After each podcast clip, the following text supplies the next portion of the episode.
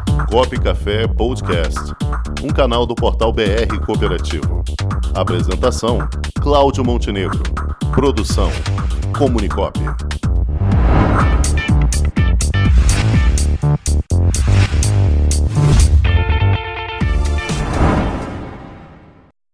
E quem já está aqui para conversar conosco é o representante estadual do ramo agropecuário do Sistema OCB do Rio de Janeiro, Alberto Figueiredo. Boa tarde, Alberto.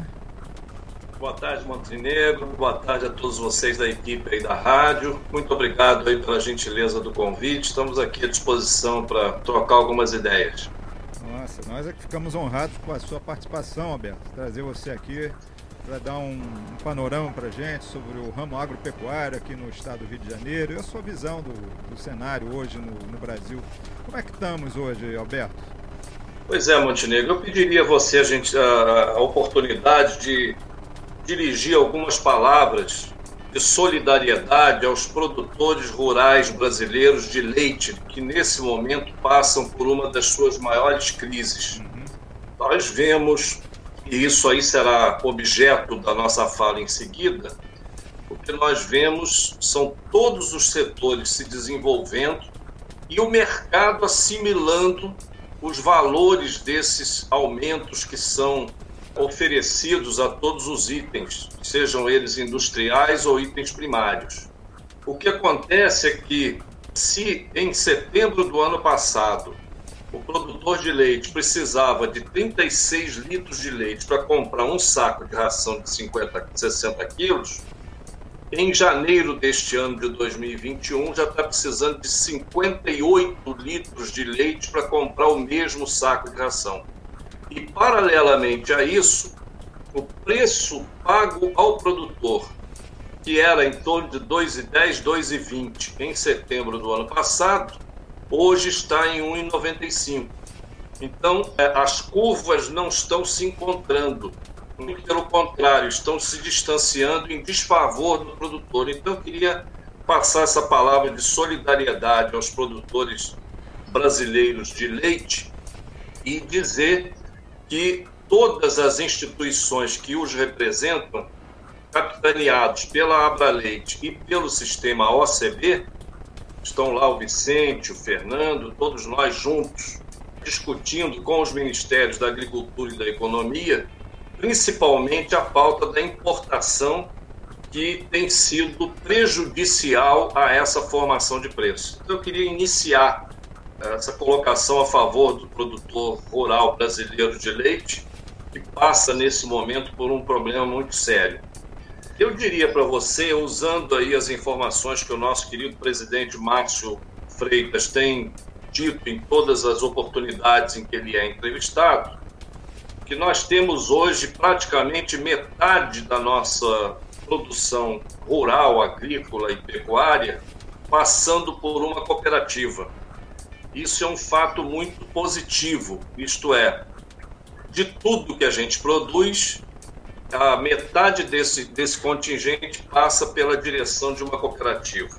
E o que a gente sente é que deveria ser a totalidade, quer dizer, o sistema cooperativo é tão perfeito e tão oportuno para o desenvolvimento rural brasileiro que nós fazemos a apologia de que, mesmo que seja para vender para outras indústrias, o primeiro contato entre o produtor e o sistema deveria ser através de uma cooperativa, porque a ela tem acesso, o presidente da cooperativa é um produtor igual ao cooperado, ao associado, e, portanto, é um sistema que nós devemos estimular a que cresça cada vez mais.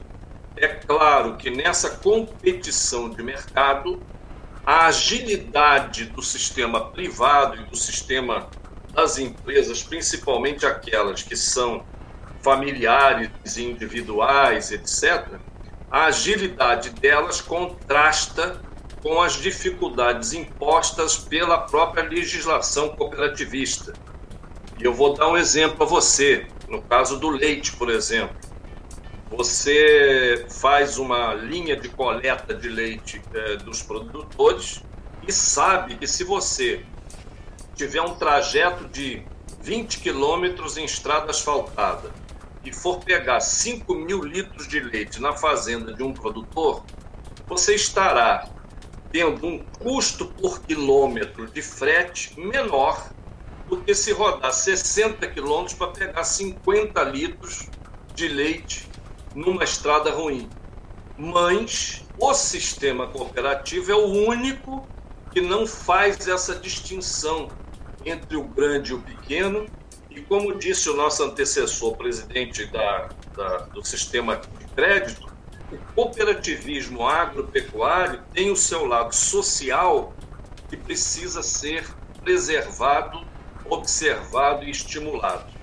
Então eu diria para você que esse cenário nós temos que continuar lutando para que o maior número possível de produtores rurais participe de um processo associativo através de uma cooperativa. Muito bem. Você comentou sobre esse cenário todo, Roberto. O que se deve ter chegado a esse ponto? Olha, eu diria para você que o principal desafio do cooperativismo agro é a administração profissionalizada.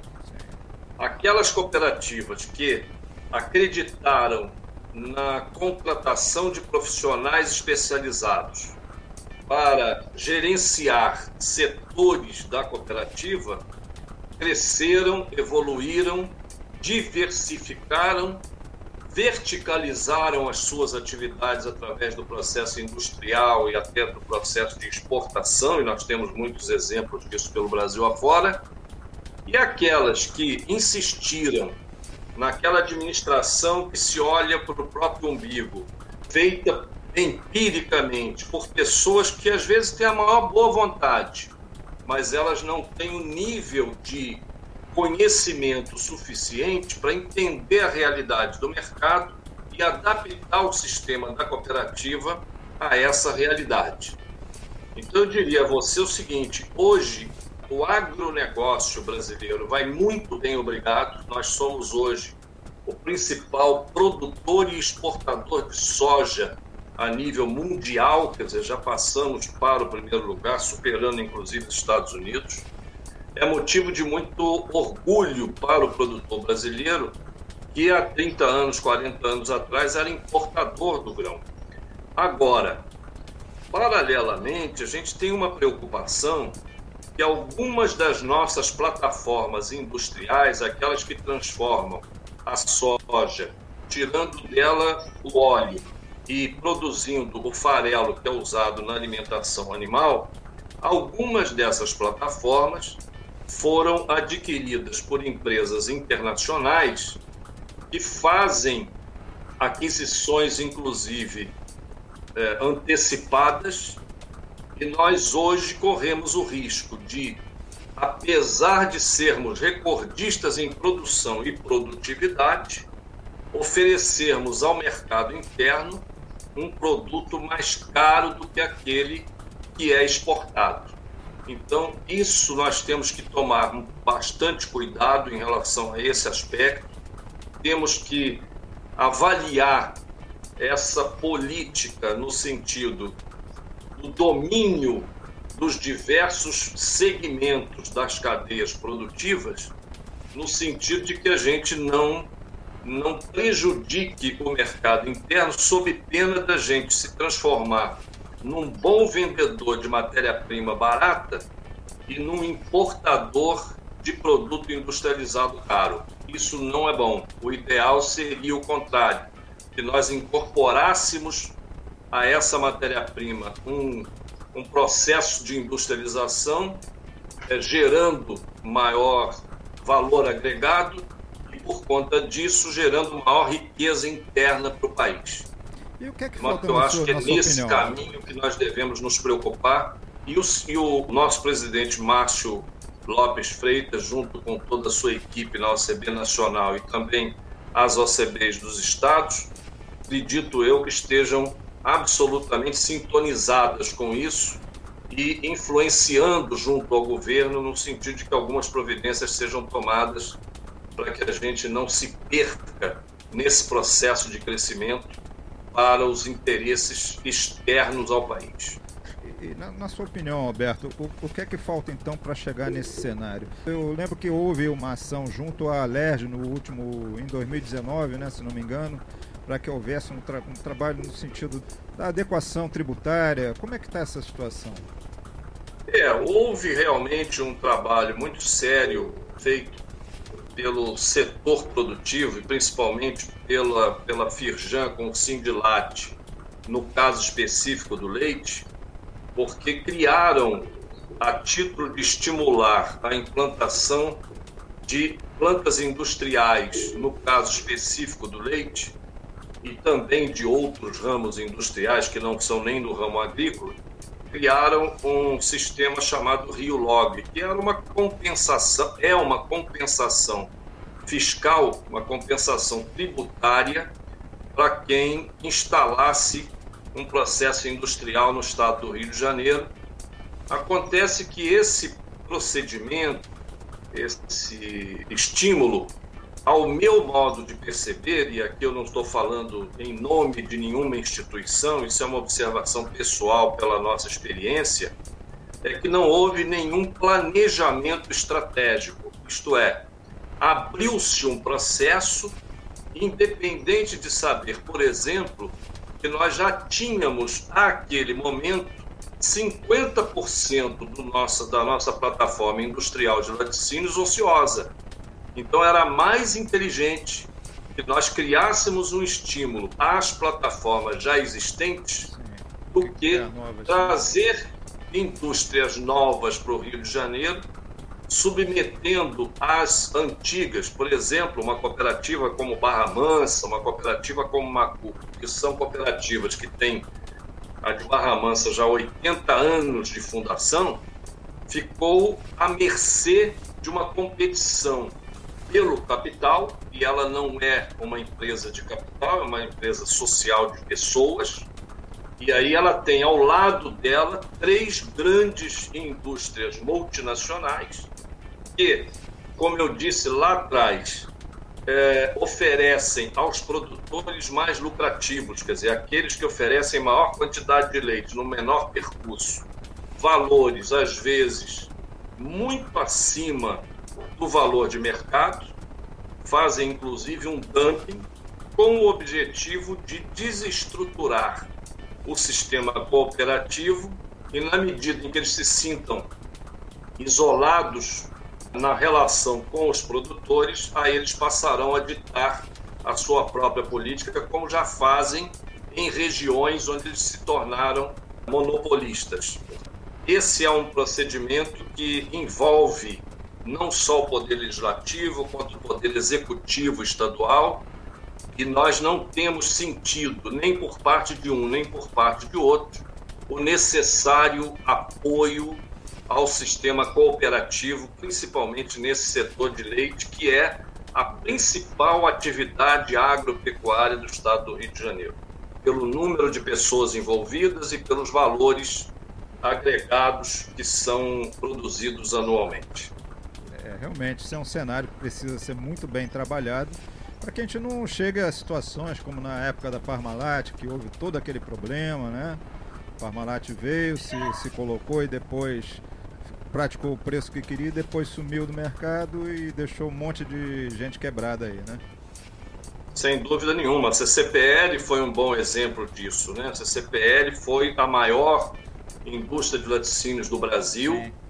Tinha cooperativas filiadas, a CCPL é a central eh, de cooperativas, central de produtores de leite, sediada ali, a principal sede dela em Benfica, que tinha uma subsede em Columbandê, em Niterói são Gonçalo, foi sucateada exatamente por essa concorrência desleal com alguns processos industriais, entre eles as, algumas próprias cooperativas filiadas à CPL, que resolveram alçar voo próprio, eh, irresponsavelmente, ao meu modo de perceber, porque muitas delas não deram certo e acabaram sucumbindo e fechando as portas e isso fez com que, pela falta de economia de escala, a CCPL é, deixasse de existir.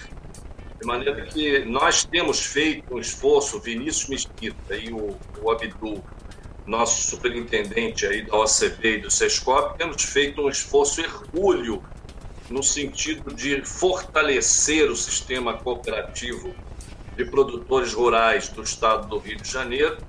Fizemos em 2017, 2018, vários encontros, tanto no Rio de Janeiro, quanto nas regiões das próprias cooperativas, quanto em Friburgo, num hotel especialmente destinado a isso. Mas, infelizmente, Montenegro, o que acontece é o seguinte: é que, ou por questão de ocupação efetiva dos dirigentes em relação aos próprios problemas das suas cooperativas, ou por falta de interesse desses dirigentes, muitas das sugestões que foram apresentadas, inclusive por consultoria especializada, como foi o caso da consultoria do Marcelo lá de Uberlândia, nós, infelizmente, não conseguimos fazer com que houvesse uma integração maior entre as cooperativas, uma intercooperação maior, fazendo com que elas se tornassem alvos mais fáceis dessas concorrências predatórias. Acho que nós temos um desafio bastante interessante em dois ramos que precisam ser melhor analisados.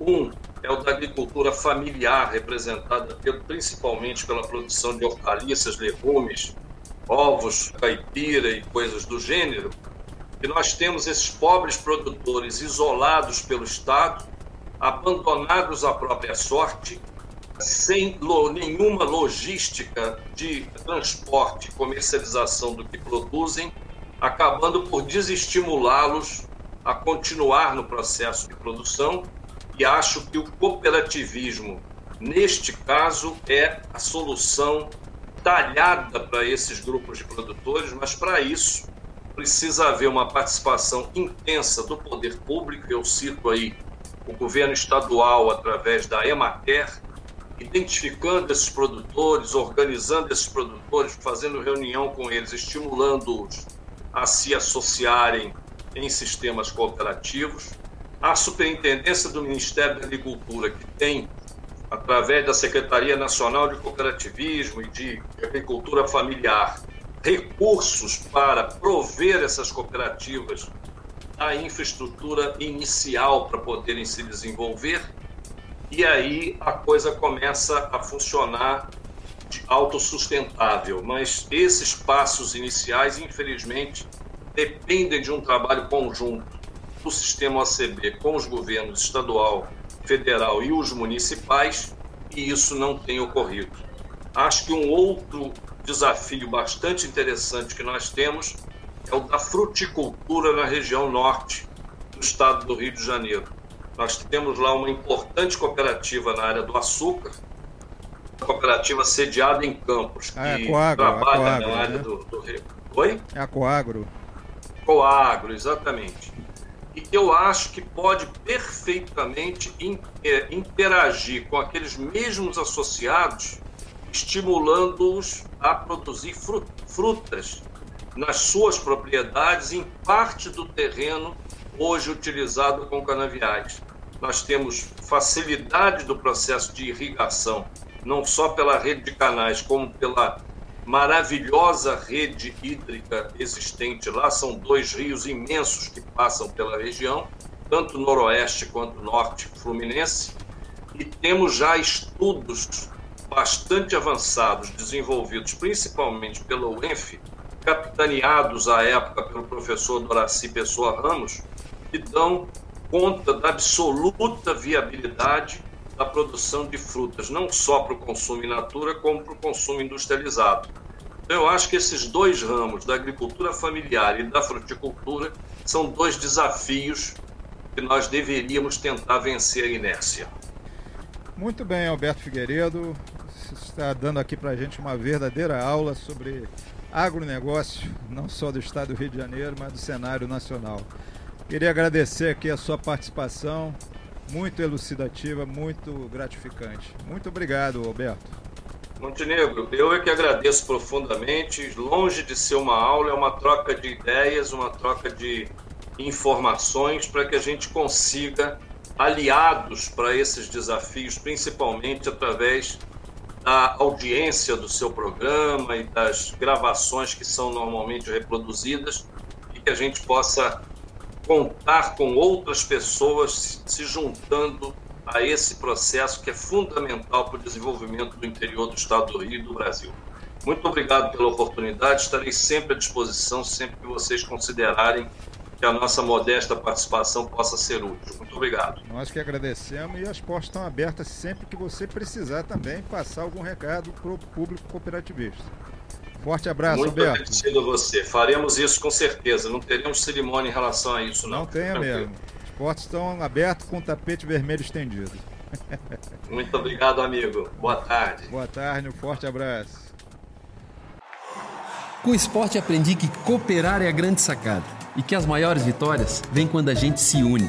No cooperativismo também é assim. Mais do que um modelo de negócio, o COP é um jeito diferente de empreender e está espalhado por toda parte do campo à cidade, nos produtos e serviços, facilitando a nossa vida e gerando renda para muita gente. O Guga Kirten e quase 15 milhões de brasileiros já são COP. Vencer você também. Tudo ao seu redor já é. Somos.cop.br